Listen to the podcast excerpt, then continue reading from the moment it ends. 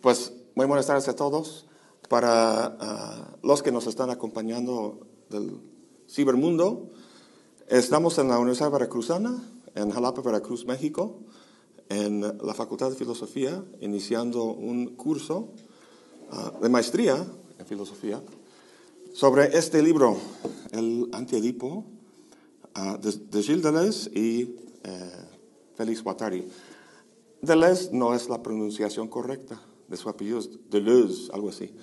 Entonces, más fácil decir Deleuze, así que voy a decir Deleuze de aquí en adelante.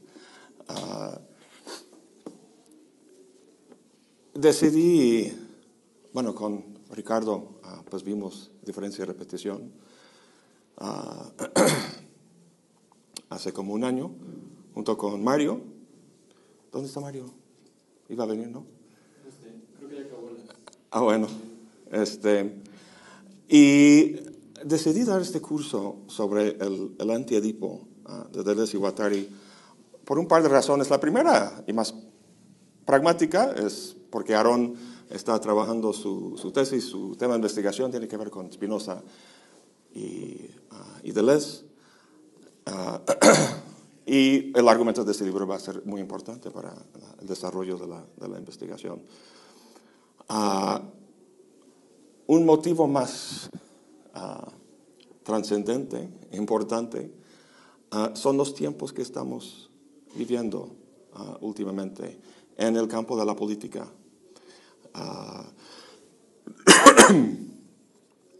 me refiero, si leyeron la, descripción en el, programa, a cosas, especialmente últimamente, como la llegada de Donald Trump a la Casa Blanca, eh, que ha sacado a todo el mundo de, onda. ¿Qué pasa con eso? ¿Cómo es posible que alguien como uh, Trump, alguien tan uh, vulgar, uh, cínico, payaso,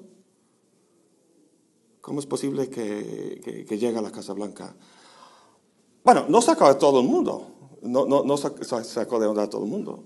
Más de 60 millones de norteamericanos votaron por él. Uh, el, siempre en cualquier elección hay gente que, que queda desatisfecha, ¿no? porque no queda su candidato, no queda su partido. Pero en este caso, con el caso de Trump, hay algo uh, cualitativamente distinto.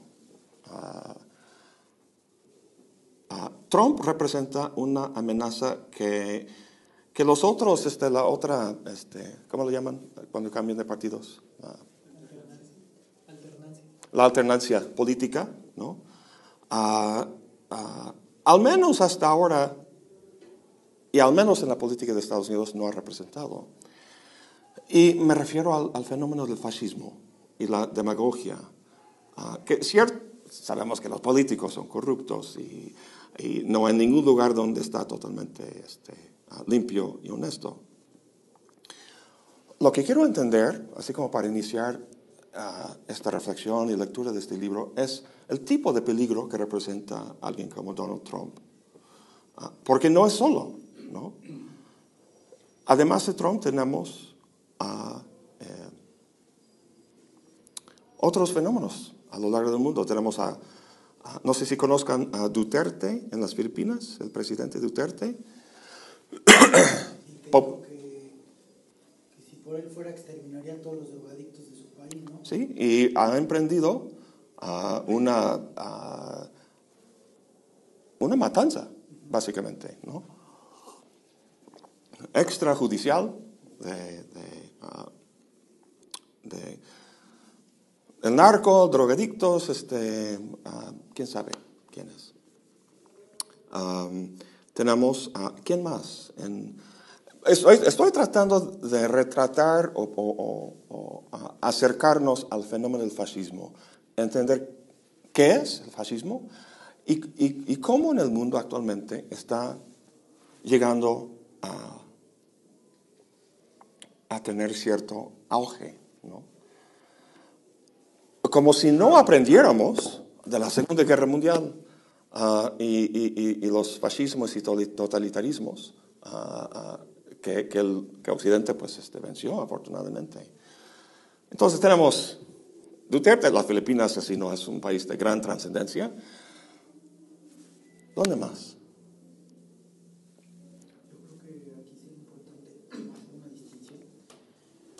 El, el fascismo clásico, por decirlo de una manera, pues nos remite a Hitler, Mussolini, a líderes que, que hubo en Italia. Pero hay una gran diferencia entre el fascismo contemporáneo y es el fascismo de las corporaciones. O sea, no tiene nombres personales, sino tiene nombres de corporaciones. Y el fascismo contemporáneo se ejerce a través de las, de las corporaciones. Ese es uno de los, de los matices importantes que hay que Ujú. Puesto que ese fenómeno no se había dado cuando estaba Mussolini, cuando estaba Hitler. ¿no? Entonces, ah, ah, pensamos en las corporaciones, dices que hay un ah, ah, el fascismo se detente, por ejemplo, con las corporaciones transnacionales. Eh, normalmente pensamos en el fascismo como una categoría política y las corporaciones como una categoría económica. Em, Quiero volver a, a esta cuestión de las, de las corporaciones, pero limitándonos a... Y esto va a ser parte del argumento, o sea, la, la palabra capitalismo está en el subtítulo del libro, ¿no? En el orden ah, estrictamente político y nominalmente democrático, ah, eh,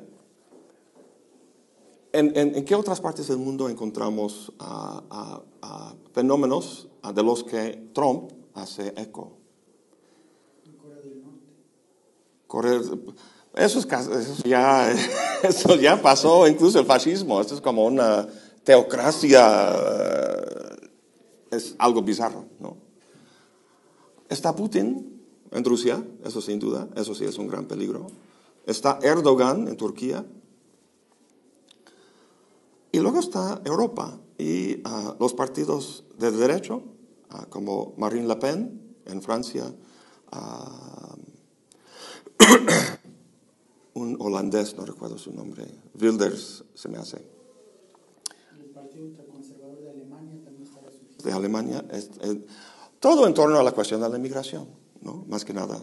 El fenómeno de Brexit en Inglaterra, también basado básicamente en, en cuestiones de inmigración, racismo. Entonces, ah, el, ¿cuál es preocupante? esas, esas noticias, esos ejemplos, esos, ah, ¿qué es preocupante acerca de estos ejemplos que acabamos de, com- de- de- de comentar? No se trata simplemente de gente expresando su opinión en la democracia. ¿Qué tiene de malo eso?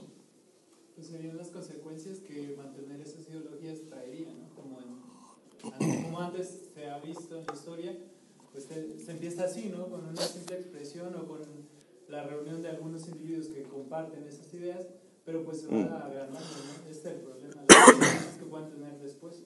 el, el llevado a la acción, por ejemplo, ahorita que estamos hablando de Putin y en el caso de Trump, ahorita recordaba que Putin, por ejemplo, ya está prohibiendo eh, las cuestiones homosexuales en Rusia, en, la- Mm. en regiones este, completamente industrializadas, este, amplias, ¿no? Entonces, parece ser que eh, esta idea de ideología que estaba comentando un día, unos cuates se juntan y hacen un partido y se les ocurre que está mal que anden los homosexuales en la calle, lo lleva después al nivel de las acciones y al nivel de las leyes y hacerlo legal y propiamente pues lo que está sucediendo, ¿no? Ya este tipo de Ujú. gobiernos. Trump viene siendo también otro ejemplo. Aunque curiosamente, Trump, al- algunas de las políticas de Trump van a la mano con las políticas de izquierda. O sea, él estaba contra Clinton. Quien no ganó de izquierda o de los demócratas era este, Bernie Sanders. Él era mi candidato, no ganó. Ah, Bernie Sanders también estaba este, ah, preocupado por esos este, tratados de libre comercio y, y que no beneficiaba a los obreros ni de Estados Unidos ni de, Me- ni de México, sino de las corporaciones.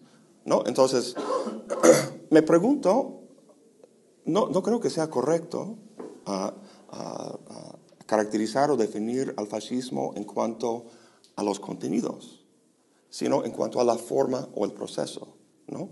Porque ¿qué tal si bajo Obama, bajo plebiscito democrático, la gente llegara a,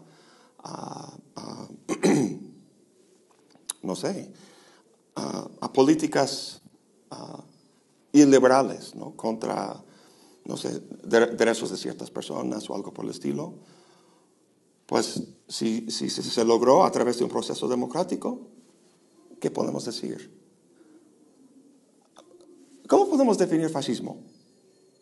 Cuando escuchamos esa palabra, ¿qué significa para nosotros? ¿Qué, qué entien- entienden ustedes por fascismo?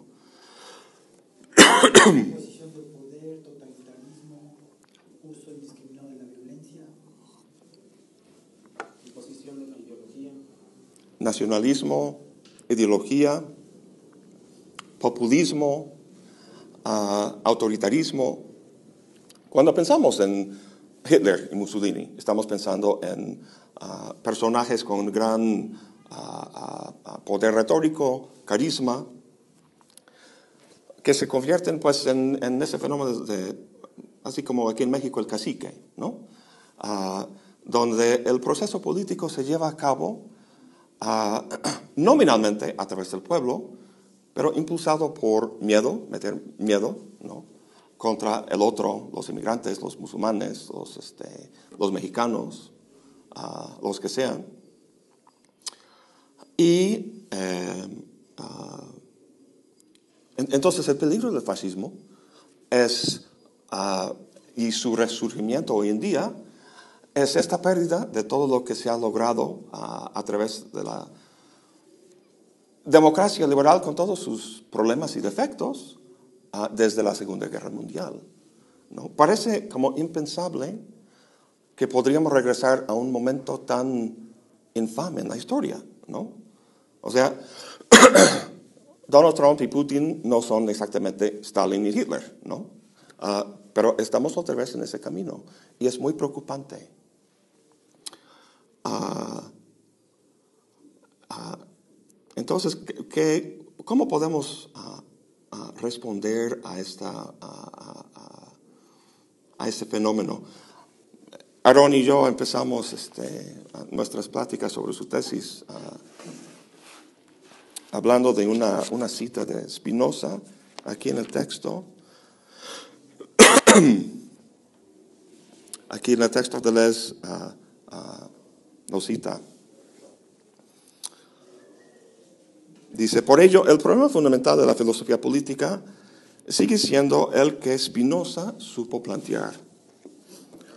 ¿Por qué combaten o luchan los hombres por, sus- por su servidumbre como si se tratase de su salvación? ¿Por qué combaten los hombres por su servidumbre como si se tratase de su salvación? Una de las preguntas ah, fundamentales de ese libro va a ser, que es un libro que analiza el deseo, fundamentalmente el deseo. ¿Cómo es posible que el deseo desee su propia represión? Em, esto en parte es el peligro del fascismo. O al menos desde un punto de vista intelectual, académico, presenta un problema. ¿Cómo es que alguien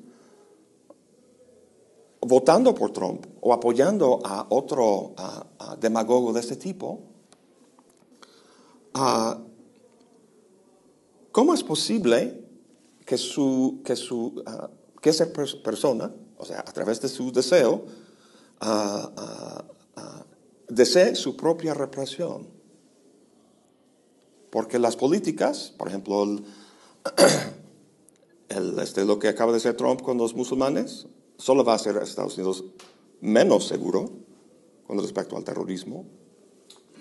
Ah, ¿cuáles, ah, ¿Cuáles han sido sus otras políticas? Ah, lo del muro con México va a fracasar.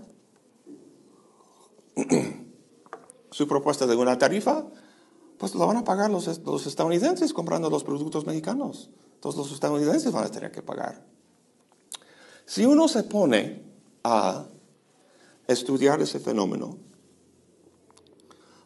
de alguien votando contra sus propios intereses, uno dice, ¿por qué? ¿Cómo es posible eso?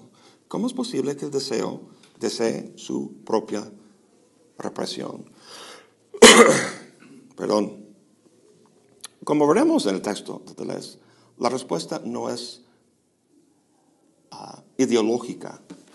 A ver si encuentro, recuerdo dónde está.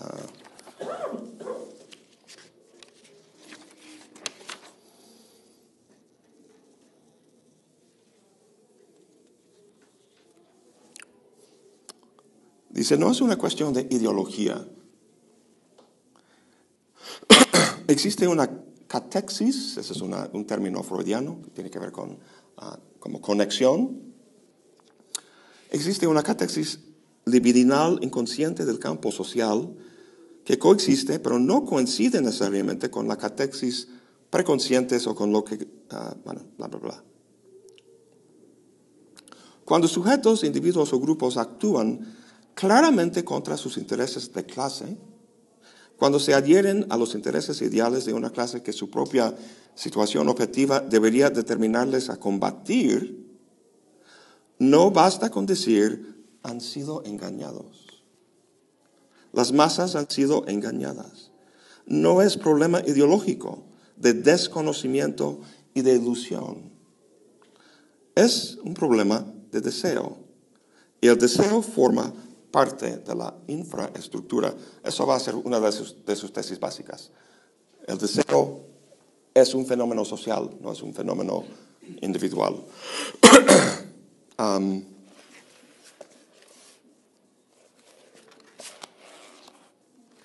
se me vino a la mente uh, Rousseau, uh, Jean-Jacques Rousseau, en, en eh, el contrato social. Rousseau, a mi gusto, una de las afirmaciones políticas más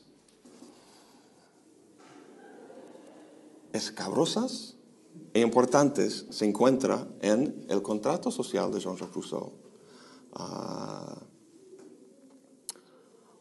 para Rousseau, por ejemplo, en, nuestro contexto aquí en Jalapa, si el problema son los políticos del Palacio del Gobierno que viven en las ánimas y en el tejar y por aquí para allá, ¿no? Y que, que nos roban y luego se dan la fuga. Ah, la respuesta no es la alternancia. La respuesta, y ni siquiera eso, la respuesta tampoco es ir aquí a Tlán del Huayocan, aquí arriba, en las montañas, y juntar a, campesinos y, que vengan los campesinos a correr a los, a los políticos corruptos del Palacio del Gobierno y que ocupen el palacio ellos. Para Rousseau serían igual de decadentes e igual de nefastos. Y esto es algo que refleja lo que acabo de leer aquí en el texto de Deleuze. El problema no es ideológico, el problema tiene que ver con estructuras y dinámicas ah, ah, tanto inconscientes como estructurales a nivel social. Eso es lo que vamos a ver en parte a lo largo de este libro.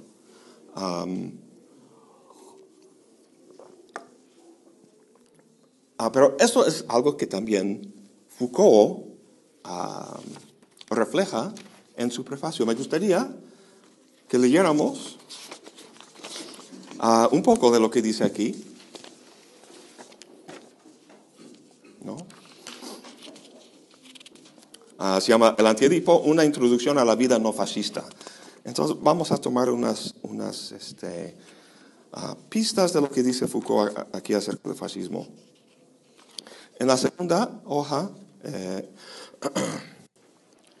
va nombrando tres adversarios que son los blancos o adversarios de ese libro de Deleuze y Guattari. Y el tercero dice, por último, el enemigo mayor, el adversario estratégico, es el fascismo. Y no solamente el fascismo histórico de Hitler y de Mussolini. Es, es importante que diga eso, ¿no? Porque sería muy fácil decir, Trump no es Hitler. No solamente el fascismo histórico de Hitler y Mussolini, que también supo movilizar y utilizar el deseo de las masas, sino también el fascismo que existe en todos nosotros que habita en nuestros espíritus y está presente en nuestra conducta cotidiana. El fascismo que nos hace amar el poder, desear esa cosa misma que nos domina y nos explota. ¿Cómo es posible eso? Ese es el problema, ah, en el, digamos, en el meollo de ese libro. ¿Cómo resolver este problema? ¿Cómo, cómo dar cuenta de esto y cuál sería la solución?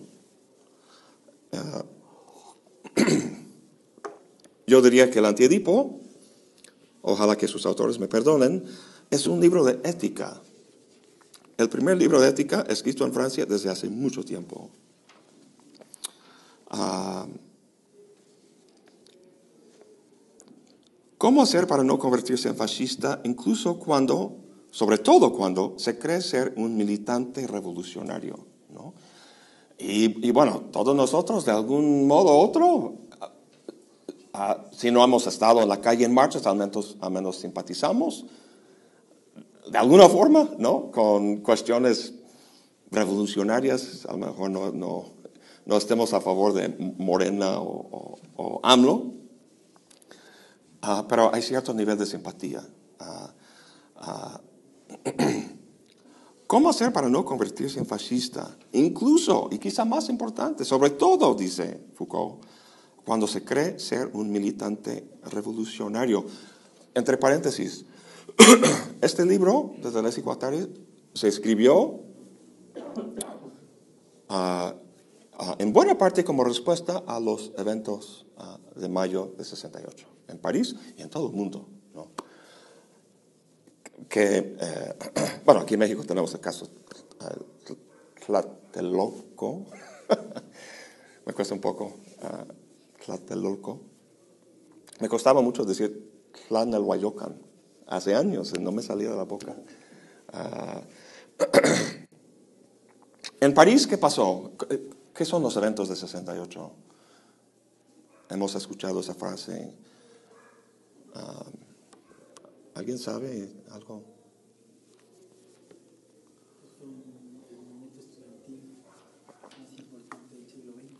Sí, básicamente, ah, eh, al menos en Europa, eh, empezó con la clausura de una universidad.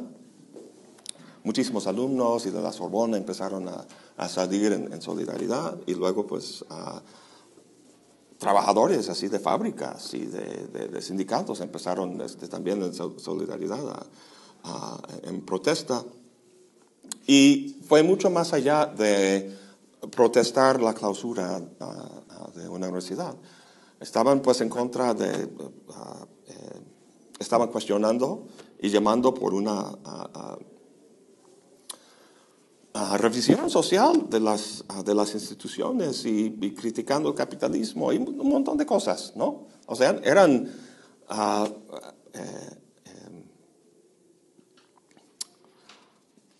pues revolucionarios idealistas, así de lo, de lo, más puro, querían cambiar la sociedad. Pues no llegó a eso. pasaron los acontecimientos y y Deleuze y su ah, amigo y colega Guattari ah, se pusieron a pensar muchísimo sobre esta posibilidad que casi se dio. ¿Qué pasó? ¿Por qué no se dio? ¿Y cuáles eran los peligros que los, que, los alumnos y, y, otros no, no vieron? ¿no? Eh, en una entrevista Deleuze este, habla del ah, pues el, peligro que del otro lado era el maoísmo y y, lo que en aquel entonces era, era la percepción de, la, de, lo que estaba pasando en la Unión Soviética. ¿no? Entonces, uh, ese es un, es un, ¿cómo se dice? Un filo muy delgado. ¿no? Ah, la revolución ah, necesita alguna dirección, ¿cómo darle dirección? Es, ellos estaban pensando en esas cuestiones después de los eventos y, pues cómo responderlos. En, buena parte del libro es una respuesta a, eso. Entonces, volviendo al texto, ¿cómo hacer desaparecer de nuestro discurso y de nuestros actos, de nuestros corazones y placeres en sí mismo? ¿Cómo arrancar ese fascismo incrustado en nuestro comportamiento? Los moralistas cristianos buscaban las trazas de la carne que se habían introducido en los repliegues del alma. Deleuze y Guattari, en cambio, acechan las más ínfimas partículas del fascismo en el cuerpo, en el cuerpo.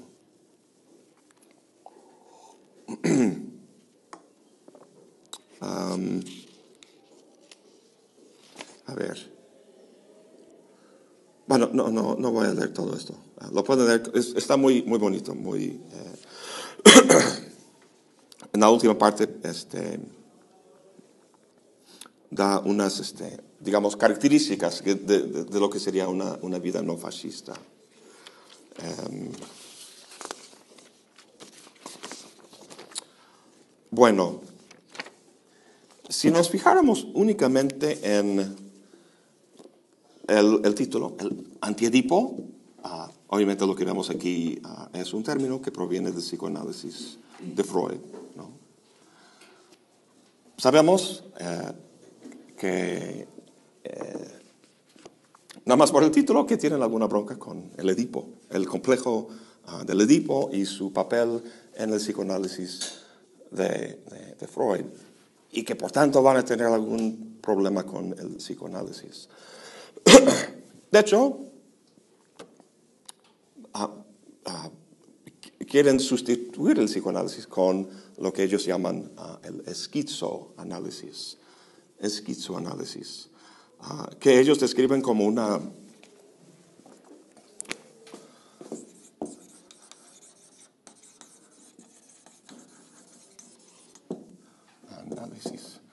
Ah, lo describen como una psiquiatría, psiquiatría sí, así, ¿no? Psiquiatría. Materialista, revolucionaria.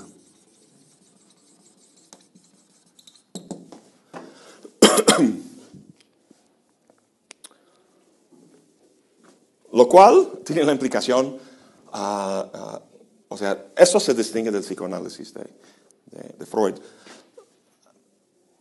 Por cierto, el, el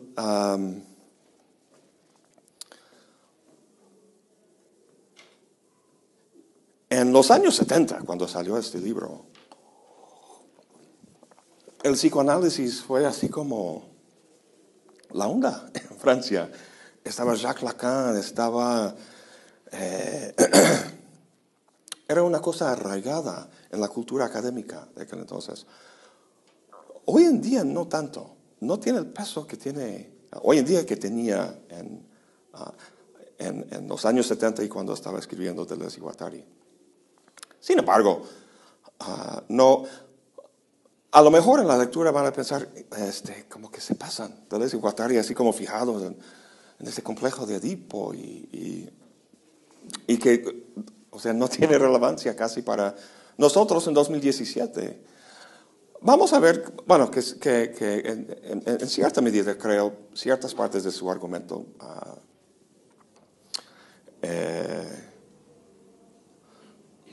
o sea, yo creo que varias cosas de lo que dicen sobre el complejo de Edipo podrían incluso hasta quedarse fuera y su argumento permanece igual, especialmente con la interpretación lacaniana del complejo de Edipo en, Freud que vamos a ver. ¿no? Pero nada más que tengan en cuenta que en, en, su momento el psicoanálisis y el, Edipo y todo eso era así como la, la divisa, la moneda de, de, mucha discusión académica. ¿no? Entonces, el esquizoanálisis uh, va a ser la, la propuesta global de ese libro es algo que se distingue del psicoanálisis de Freud y la tradición freudiana.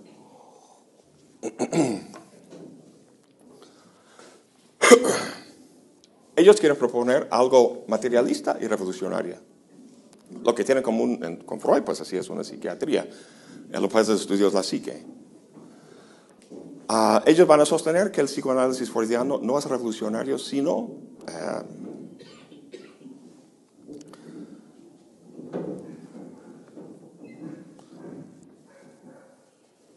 cuál sería el, algo que, que, um, como parte del status quo, algo que ah, que promueve un estado ah, restringido y contorsionado del deseo.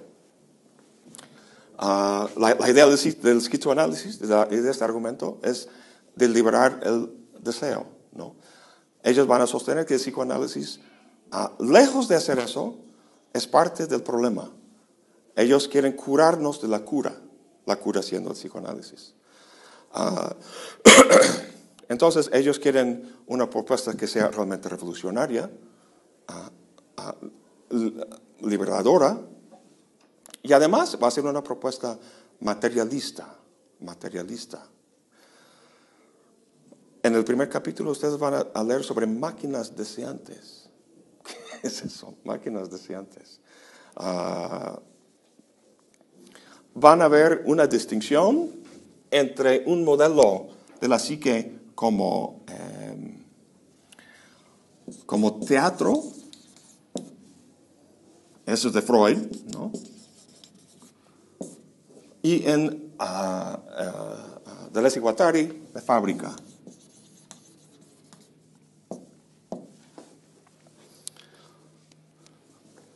Ah, me parece muy sugerente esta, esta,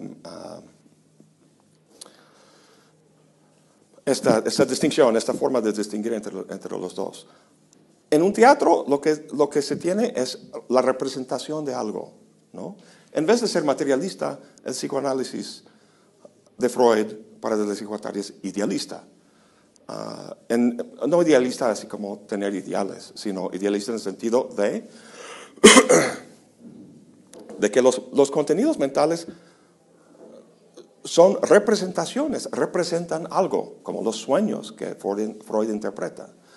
Deleuze y Guattari van a cambiar el modelo psíquico ah, y también social, porque los dos están unidos, como ahorita voy a platicar un, ah, un poco más a fondo, ah, en términos de producción, de máquinas, de fábricas. y es una metáfora, bueno, Deleuze dice que no es una metáfora, esto, que literalmente, literalmente se trata ah, de, de- de máquinas. Nada más tenemos que entender qué es lo que entiende por una máquina y cuál es su función, ¿no? Pero bueno, con, con todo esto, dime, ¿Hasta qué punto hay una influencia, por ejemplo, del del manifiesto futurista en este tipo de ideas? Porque es- ese ideal está en el manifiesto futurista, de ver a la máquina de, como, sí, como el futuro promisorio de la humanidad. Incluso está en, está en Hobbes. Lees la introducción a Leviatán y lo que te describe ahí es, no sé si logran ver, el, esa es mi edición en inglés del libro. y aquí eso, eso es una... Se llama esta obra ah, Man is the Palace of Industry, el hombre como el palacio de la industria, ah, de la, fábrica humana de un tal doctor Kahn. Y entonces todos los, es, es como una gran fábrica ah, aquí adentro. Este, y eso, leyendo la introducción de Leviatán de Hobbes, tenemos esa sensación por completo. Deleuze y Guattari son los primeros en decirte ah, eh, que, que todo lo que encuentras en su filosofía se toma de alguna forma de, otros. Por eso, la primera mitad de la, carrera de Deleuze es, su formación. O todos los libros que escribió sobre Hume y Nietzsche y Kant y Leibniz y etcétera, etcétera, etcétera. Spinoza especialmente, fueron una, una aprendizaje en el sentido de aprendiz, ¿no? De aprender la, naturale- la naturaleza del funcionamiento de conceptos, ¿no? Como sabemos en su último libro, que es la filosofía, dice Deleuze y Guattari que la filosofía es la creación de conceptos. Entonces, lo que ellos hacen en libro, después de diferencia y repetición, ¿no? En diferencia y repetición, Deleuze dice que por primera, por, por primera, por primera vez habla en su propia voz. Pero muchas veces su voz es simplemente tomando este concepto y conectándolo como una máquina con este concepto y, viendo un nuevo funcionamiento, una nueva... ah, así, imagínense, ¿no? Que, que tomáramos algún aparato, algún, alguna pieza de algo, algo digital, ¿no? Y lo enchufamos en otra cosa y lo conectamos a través de algún tipo de conexión eléctrica, qué sé yo, y, y produce un nuevo efecto, ¿no? Deleuze es un gran maestro en hacer eso. Entonces, sin duda, el manifiesto futurista ya, ya, o sea, no hay nada nuevo bajo el sol. Lo que hay de nuevo son nuevas combinaciones de, de- de cosas. Am, si nos fijáramos nada más con el, el título, el antiedipo, esta idea de una psiquiatría ah, materialista revolucionaria, pensaríamos que esto simplemente trata de... es, que es un, un libro, un libro sobre la psicología, ¿no? Es mucho más que eso, es mucho más. Como les comenté, una, una de las tesis fundamentales del libro va a ser que el deseo es social. El deseo es parte de la infraestructura. Recordamos infraestructura de Marx, ¿no? Superestructura es el nivel de la cultura, las instituciones, filosofía, arte, política, mundo humano, infraestructura son los modos de producción. Normalmente nosotros pensamos en el deseo como algo parte de la, eh, la, superestructura, algo, algo ah, sumamente humano, ¿no? Ah, que no tiene nada que ver con otros procesos. Bueno, el ser humano tiene una fuerza animadora ah, cuyo estudio podríamos llamar, siguiendo a, a- Lyotard, la,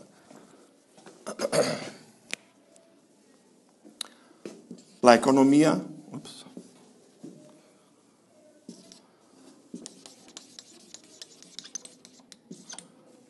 Libidinal.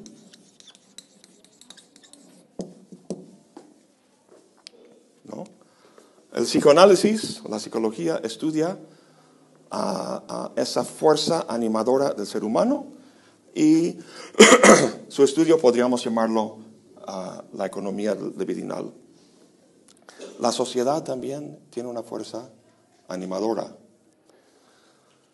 que es el trabajo humano, el trabajo y la producción, ah, cuyo estudio llamamos la economía política.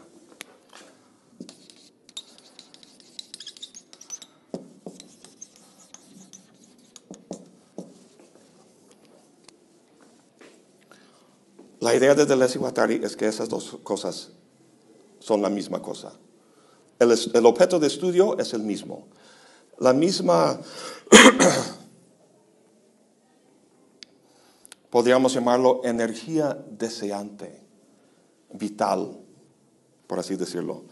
Em,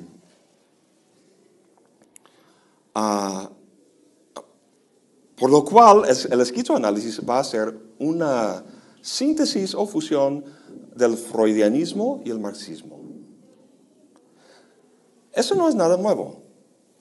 Marcuse tiene una interesante propuesta que, que une a Freud y Marx, ¿no?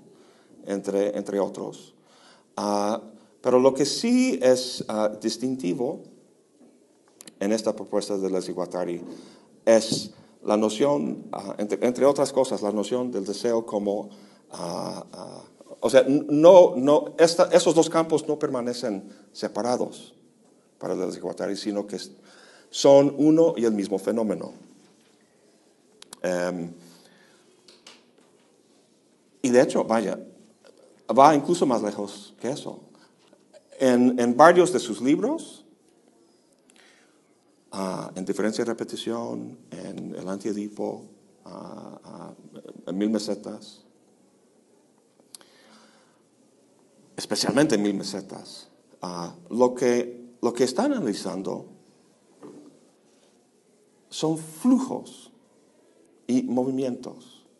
¿no?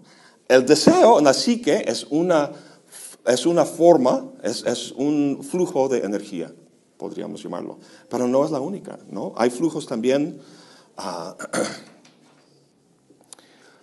en eh, pues muchos fenómenos, ¿no? El, dinero y la mercancía, constantemente fluyendo en, en- en nuestra sociedad.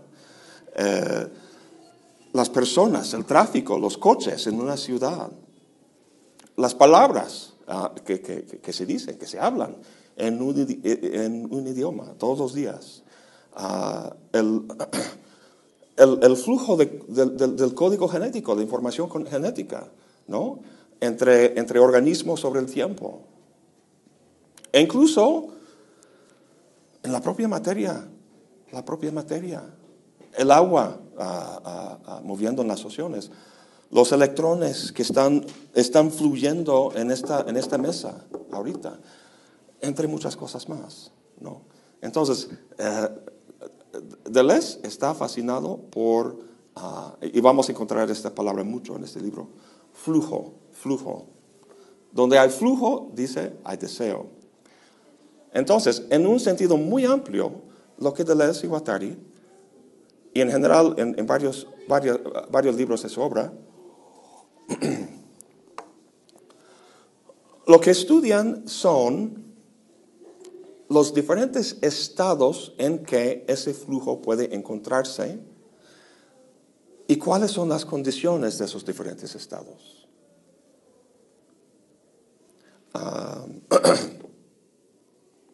entonces, podríamos empezar a, este, a- pensar en, dos extremos.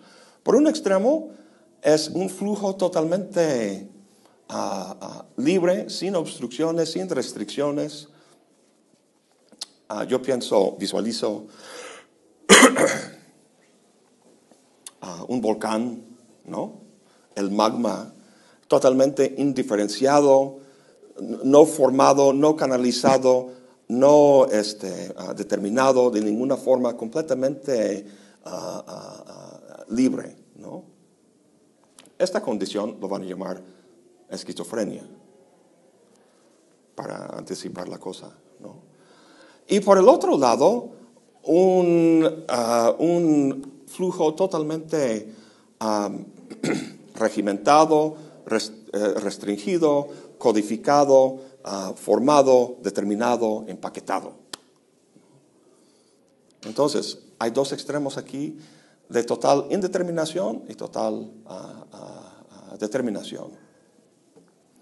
Esquizofrenia y, paranoia en el, registro sociopolítico. Digo, este, psicológico. Entonces, cu- ¿cuáles son las, las-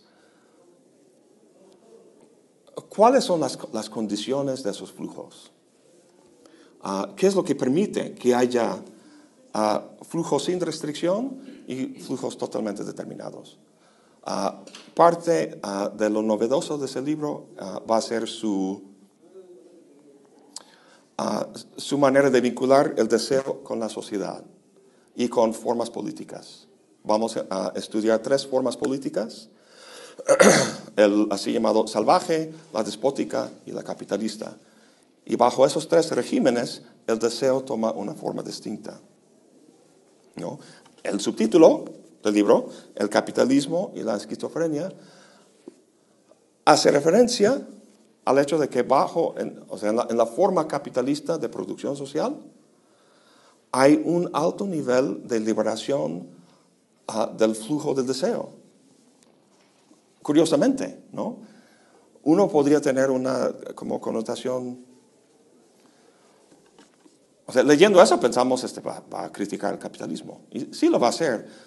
Ah, pero en el capitalismo el deseo encuentra mucho más libertad que bajo otros regímenes políticos. Sin embargo, al mismo tiempo, ciertas instituciones del capitalismo, entre los cuales la psiquiatría y la familia nuclear, restringe y contorsiona ah, ese deseo. Y en ese conflicto, como veremos, ah, ah, eso es lo que provoca o causa la condición mental que llamamos esquizofrenia. Deleuze y Guattari no están haciendo romántico la- los esquizofrénicos. O sea, no están hablando de la, la institución mental, del asilo donde esa gente está sufriendo. Ah, su noción de esquizofrenia como algo positivo es algo distinto a eso. Pero bueno, no, no, no quiero hablar mucho de eso ahorita porque implica varias ideas, varios conceptos. Entonces, ah, volviendo a las influencias, este flujo de deseo, esa energía deseante, vital, ha sido llamado de diferentes formas por diferentes filósofos. En Nietzsche, ¿cómo se llama Nietzsche? Voluntad de poder. En Marx es el, el- el- el trabajo humano, la capacidad ah, ah, del ser humano de trabajo. En, en Freud es Schopenhauer, la voluntad, sin duda, ¿no?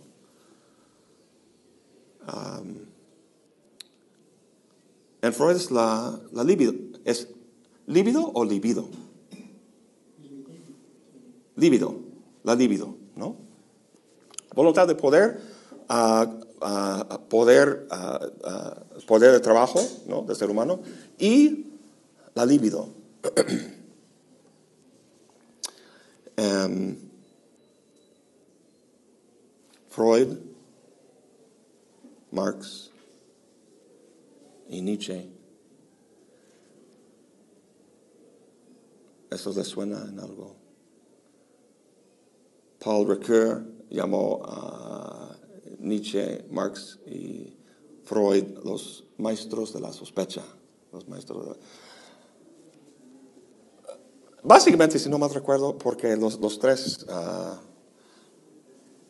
sospecharon, ah, digamos, que la religión no era lo que decía que era. O sea, la- para Marx la religión es opio de las masas, etcétera, etcétera. Des- desenmascararon el, ah, ah, el fenómeno de la religión. Entonces, por eso Ricoeur los llama los, los maestros de la sospecha.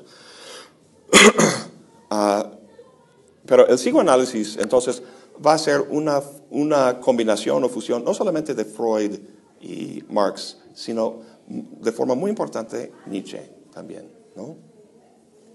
Para, para ilustrar bien eso, cómo, cómo se va a dar, ah, podemos tomar una, una, un- una afirmación muy interesante, muy curiosa de Deleuze en este libro, que dice, dice Freud, ah, dice Deleuze, ah, Freud es el Lutero y el Adam Smith de la psiquiatría. Curioso. Freud es el Lutero y el Adam Smith de la psiquiatría. Adam Smith escribió obviamente La riqueza de las naciones, ¿no? ¿Qué, qué quiere decir con esa afirmación? Que, ah, bueno, si es el Lutero y el Adam Smith de la psiquiatría, obviamente Freud, Lutero y Adam Smith han de tener algo en común. ¿Qué es lo que tienen en, en- común? A ver.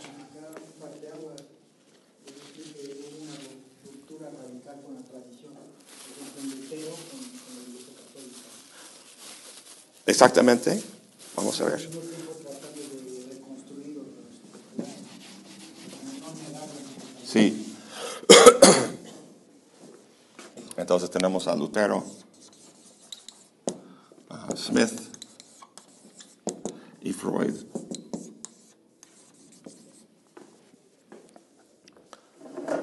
El campo de cada quien en Lu- en Lutero es la religión.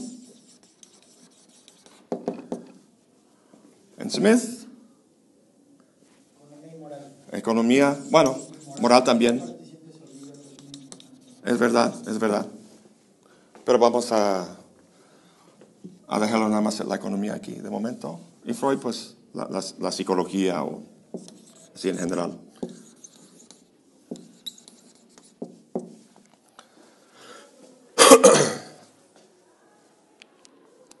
Los tres hicieron un descubrimiento clave, muy importante.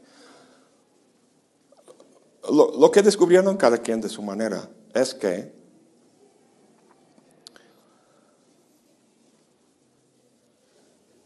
el valor de los objetos se debe no a algo inherente en los objetos, sino que los objetos adquieren valor debido a una actividad esencialmente humana, que los seres humanos introyectan ese valor.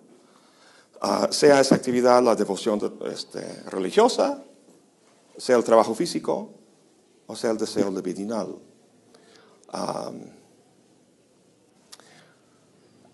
Es, muy, es, muy, parecido a la, revolución copernicana. ¿no? Para Kant, los objetos se conforman a nuestra manera de saber y uh, con esos tres autores, los objetos se conforman a nuestra manera de valorar, de valorar. Um, Sin embargo, dirá Deleuze, uh, este, este descubrimiento del poder de la actividad esencialmente humana en la construcción del valor de su mundo uh, uh, se libera de cierta estructura solamente para resubordinarse a otra. Entonces, en el caso de Lutero, para Lutero,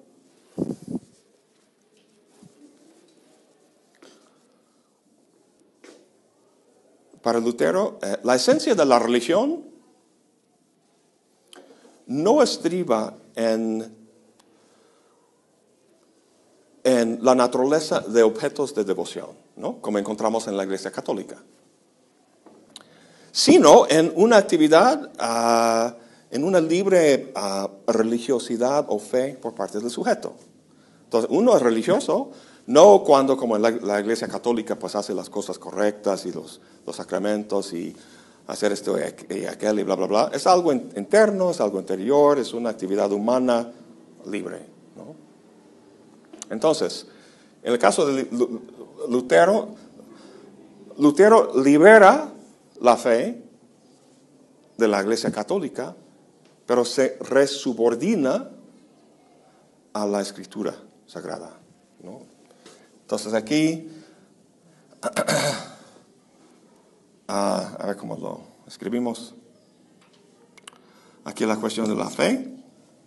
Entonces se libera de la iglesia católica, se corta esta, este, este vínculo, pero se resubordina uh, de la escritura.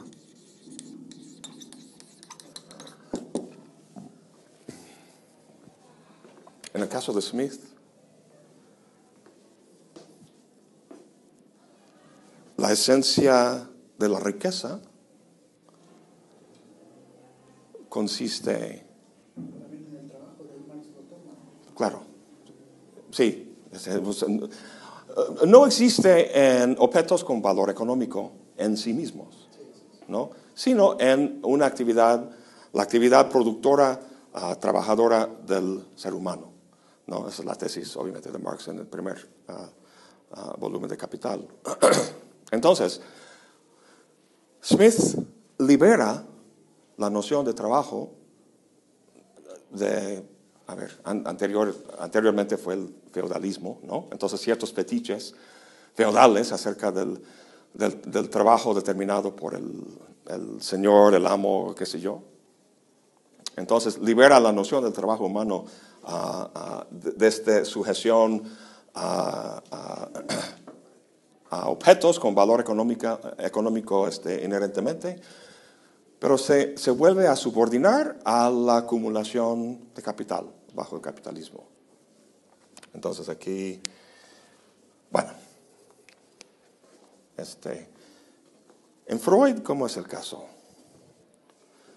La esencia de la energía libidinal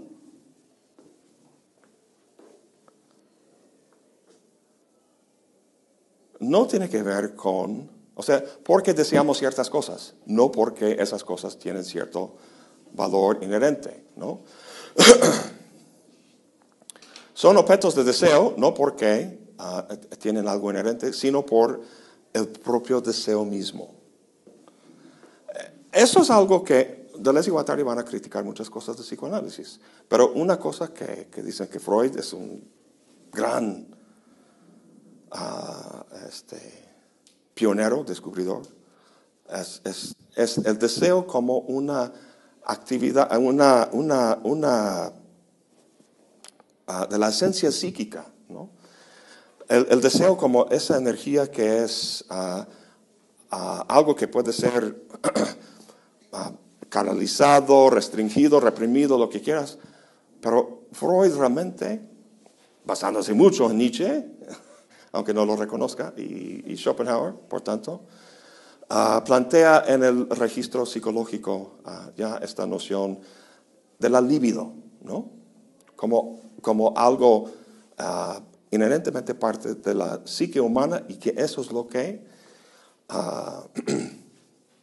y luego esta libido, el deseo, a través de la catexis, ese es el término ah, freudiano, básicamente en, inglés, en la versión en inglés, hablan de in- invertir o inversión, ¿no? Entonces, el deseo es invertido en un objeto. Entonces, ah, ¿ustedes han oído hablar de la noción de la perversidad polimórfica? Eso, es- eso básicamente expresa esta idea que, ah, que, que Deleuze y Guattari alaban en- en Freud. El bebé cuando nace es polimórficamente perverso. es una frase maravillosa. Polimórficamente perverso. ¿Qué quiere decir eso? Básicamente,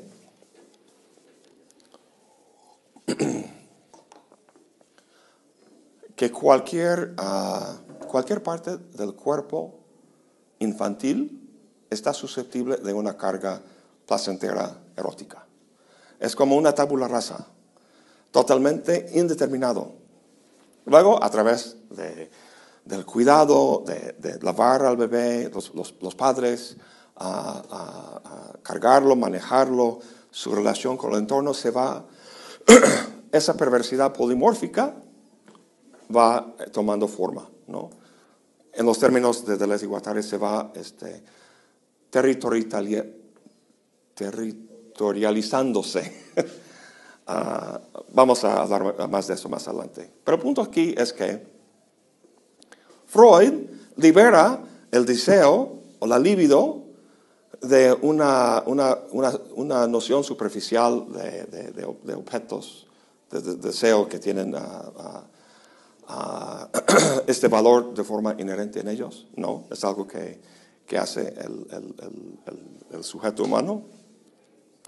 Sin embargo, como en los otros dos casos, ese descubrimiento, esa liberación del deseo, se resubordina a otra cosa. En este caso, según Deleuze y Guattari, se resubordina al- la reproducción, la reproducción heterosexual en la familia nuclear. Ah, entonces, Y esa parte personal de ellos, yo creo que también es importante mencionarla. El tipo de sexualidad que ellos ejercen, y que también están abogando por esa pluralidad, ¿no? O critican a- a- al modelo típico de familia, ¿no? Al modelo típico de Ajá. pareja. Bueno, son, son, hay, hay muchísimos autores del siglo XX que hacen lo mismo. Eh, está todo un, un debate acerca de cómo eh, influye ah, datos biográficos al argumento de un argumento filosófico, hay que considerarlos, ¿no? Ah, he leído sobre el, el- el, ah, ah, este Félix Guattari, es todo un personaje, bien loco.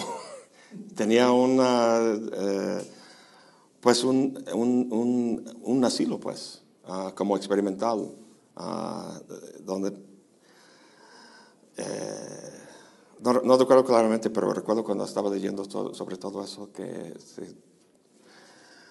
pues bastante radical, ¿no? En, su, en, en- en- estos experimentos, ¿no? Este, tratando de retar con el, ah, el establecimiento, digamos. Ah, al, al- decir eso de que se resubordina al- a, lo que sería, digamos, el... ah, ¿Cuál es la- la-? ¿Cuál es la forma correcta o normal o buena en la que el deseo puede expresarse en la reproducción heterosexual de hijos en la familia nuclear? ¿no? Entonces, uno no tiene que ser este, un, un, este, activista LGBT y esas cosas como para saber que hay algo muy restri- este, restrictivo y, y- y- y patológico ahí. Su propuesta de psicoanálisis va a ser superar entonces estas, estas ah, encadenamientos o, represiones o determinaciones ah, en esos tres campos. Y ahí corresponden a, Marx, ¿no? Marx tiene la crítica de economía política para liberar el trabajo humano de su explotación por el capital. Vieja historia, ¿no? Nietzsche tiene una crítica de la religión y el moralismo para liberar la- la voluntad de poder creativa ah, del nihilismo y de ascetismos transmundanos. ¿No? Entonces tenemos a Marx, Nietzsche, y luego esperaríamos Freud, pero no. Deleuze y Guattari tienen una crítica ah, para liberar al deseo de su represión en la familia nuclear y el complejo de Edipo. Entonces, ah, al fin de cuentas, ah, la, la síntesis no es freudiana marxiana, ah, marxista, sino Marx, Nietzsche y la transformación que hacen y Guattari ah, del, del- psicoanálisis.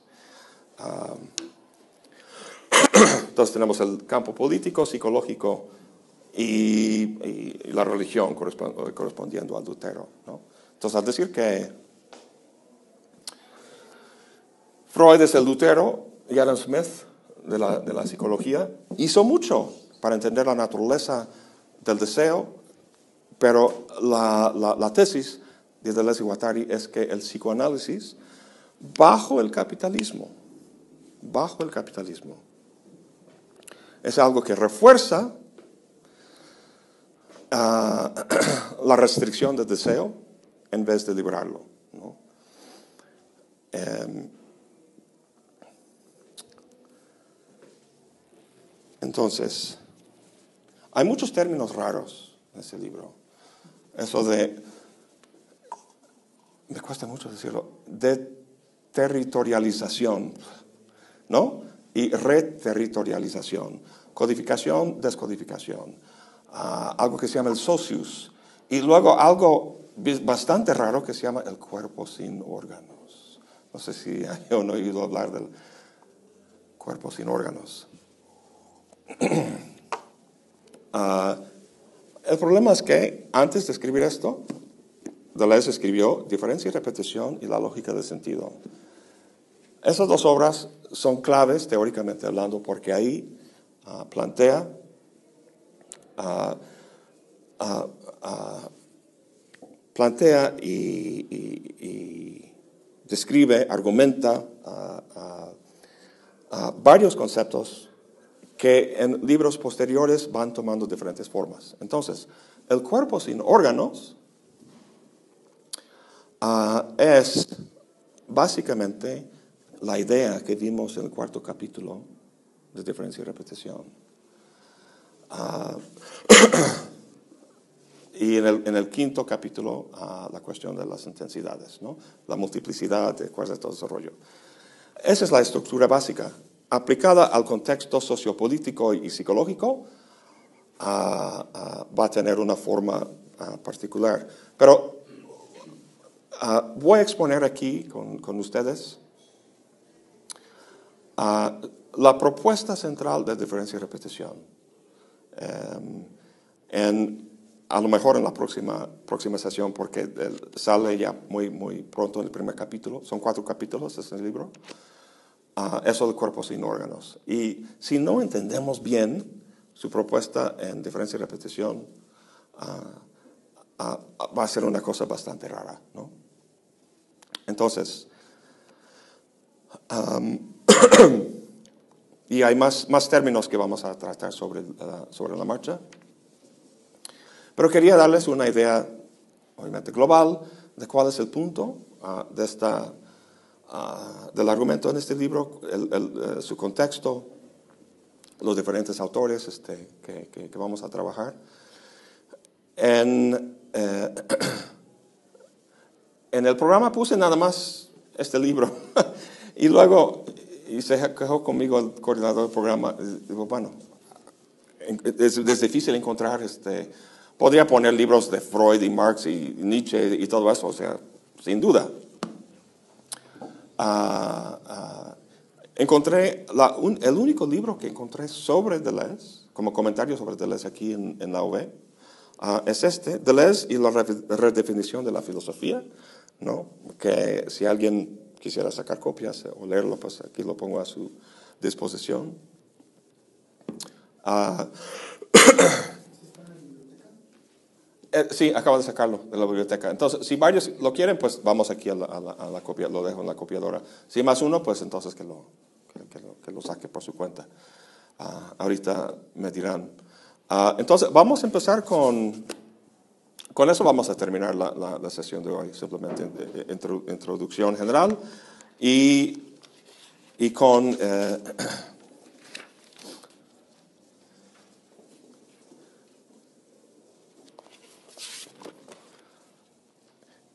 Van a empezar, eh, yo decía a Ricardo y Mario cuando estamos leyendo diferencia y repetición, van a leer ese capítulo y van a decir, ¿qué? ¿Qué? ¿Qué? Y les dije, todavía tienen chance de, salir del, del, del, del- curso. La verdad, y esto es peor, eso es peor, ¿no? Ah, voy a, a leer las primeras líneas. Ello, y al decir ello está hablando del inconsciente, no la palabra que Freud le da, el ello. Ello funciona en todas partes, bien sin, bien sin parar, bien discontinuo. Ello respira, ello se calienta, ello come, ello caga, ello besa. En la traducción en inglés no dice besa, dice que jode, o sea, fuck, ¿no? No, no sé por qué he buscado la palabra en, en- en- en- francés. Lo han traducido en español como besa, eh, como besar, y en, en inglés como, pues, joder, ¿no? Qué error haber dicho él, ello. En todas partes, máquinas, y no metafóricamente.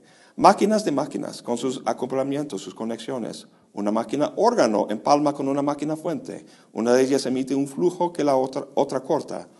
El seno es una máquina que produce leche y la boca una máquina acoplada a aquella.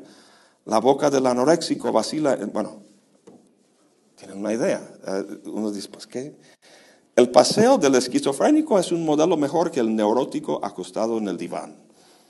Eh, el libro está ah, lleno de mu- muchísimas referencias ah, y alusiones a los casos de Freud, sus pacientes, y a personajes de la literatura, por ejemplo, de, de Samuel Beckett, Esperando a Godot,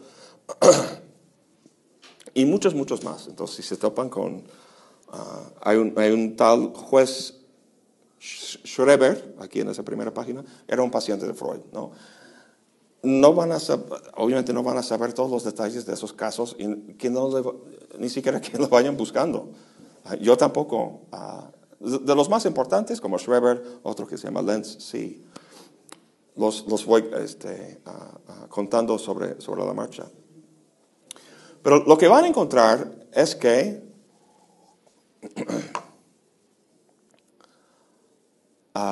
este libro, ustedes han leído la crítica de la razón pura, supongo.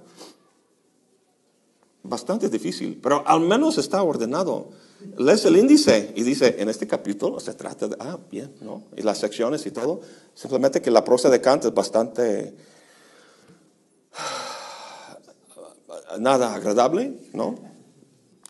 Pero si entiendes los conceptos, hay estructura aquí y hay orden. Y, ah, es- es mucho más fácil leer la razón pura que leer esto, porque esto es esquizofrénico. El texto es esquizofrénico.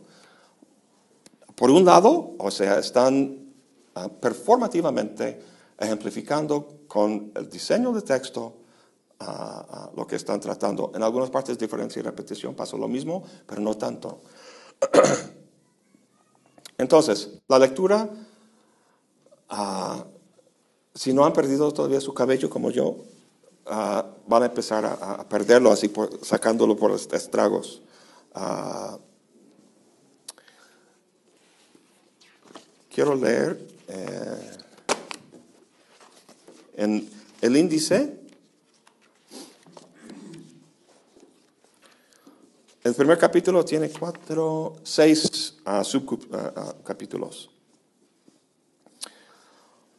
Que van la producción deseante, el cuerpo sin órganos, el sujeto y el goce, psiquiatría materialista, ah, las máquinas, ah, el todo y las partes. Em, el chiste es que simplemente hay que acep- aceptar que va a ser una lectura difícil y vamos lento sobre la marcha. Por ejemplo, en este primer capítulo, ah, eh, Deleuze ah, y Guattari van a estar hablando de, de- de síntesis. Van- el esquizoanálisis es un modelo distinto de la psique que el psicoanálisis. El modelo psíquico para Deleuze y Guattari es una fábrica. En una fábrica no se pregunta qué significa, se pregunta cómo funciona. Entonces aquí están describiendo cómo, cómo, como si entraras en esto, ¿no? Si, eh, si te hicieras muy chiquito y entras aquí por la nariz y entras aquí y estás viendo qué está pasando, qué, qué, qué- qué cosa está conectada a qué, qué- otra cosa, cuál es el efecto que tiene, cuál es su función, qué está pasando. Ah, eh, en la próxima clase les, les- les voy a hablar de ah, algo ah, que toman, toman mucho de Kant. Deleuze y Guattari toman mucho de Kant. Y una cosa importante que toma de Kant es la noción de síntesis. La, el- el- la- la mente humana, para producir conocimiento, no se trata simplemente de la- aplicar conceptos del entendimiento a las intuiciones de la sensibilidad. Esto tiene que ser recogido y sintetizado por tres síntesis. ah, ah, ah, que hace el sujeto, el sujeto trascendental, y este, se produce el conocimiento. Ah, esta síntesis ah, también vamos a ver en el caso del modelo psíquico de, de, ah, pero con un... En, en Guattari no vamos a encontrar ningún sujeto trascendental. No encontramos ningún sujeto. Lo que encontramos son elementos subindividuales, ¿no? Lo, interesante de la propuesta de, de, de es cómo, es, es cómo ah, realizan, efectúan esa relación entre la psique y lo social. El deseo es un fenómeno social. Lo hacen a través de, de su concepto de máquina. Y esas máquinas tienen tres funciones básicas, tres cosas que hacen, lo que ellos, siguiendo a Kant, llaman síntesis. ¿no? Entonces, ah, nada más que tengan en, en- en- en- en cuenta que están descri- describiendo cómo es esto, cómo es esta fábrica, qué es lo que está pasando en la fábrica. Y que, que, que saquen, que aprovechen lo que puedan ah, del texto y lo vamos, sobre la marcha las cosas se van haciendo más claro, más claro, más claro. ¿no? Am, y eventualmente, pues queremos volver a esta cuestión del fascismo. Entonces, una vez entendido ah, su concepto de deseo, su bronca con, con Freud y Lacan, por cierto, eh, ac- acabo de subir un, un, ah, video a la Fonda Filosófica sobre ideas básicas de Freud, ¿no? para que sepamos en qué consiste el complejo de Edipo. Ah, acabo de terminar el guion de un video sobre Lacan, ah, que no me gusta mucho. La verdad es que Lacan es bastante... eh, no sé cómo verbalizar esto. Muy entretejido y es, es, es, muy difícil en, un video, en un solo video, así como encapsular estas ideas básicas. Lo importante va a ser su reinterpretación del complejo de Edipo en Freud. ¿no? Pero en, entonces, que vean el video sobre, sobre Freud. En un par de días, este fin de semana, espero uh, subir el video sobre, sobre Lacan. En todo caso, uh, les va a dar las ideas básicas uh, para sacar más provecho del texto. Y en todo caso, lo vamos tratando con detalle sobre la marcha. ¿no? Bien. Entonces, que empiecen con. aquí tengo. ah, los puse ahí.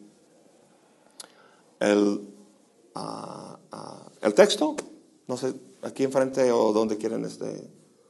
¿A quién se, eh, quién se encarga para llevarlo a.? O si ya tú ya tienes el libro, sí.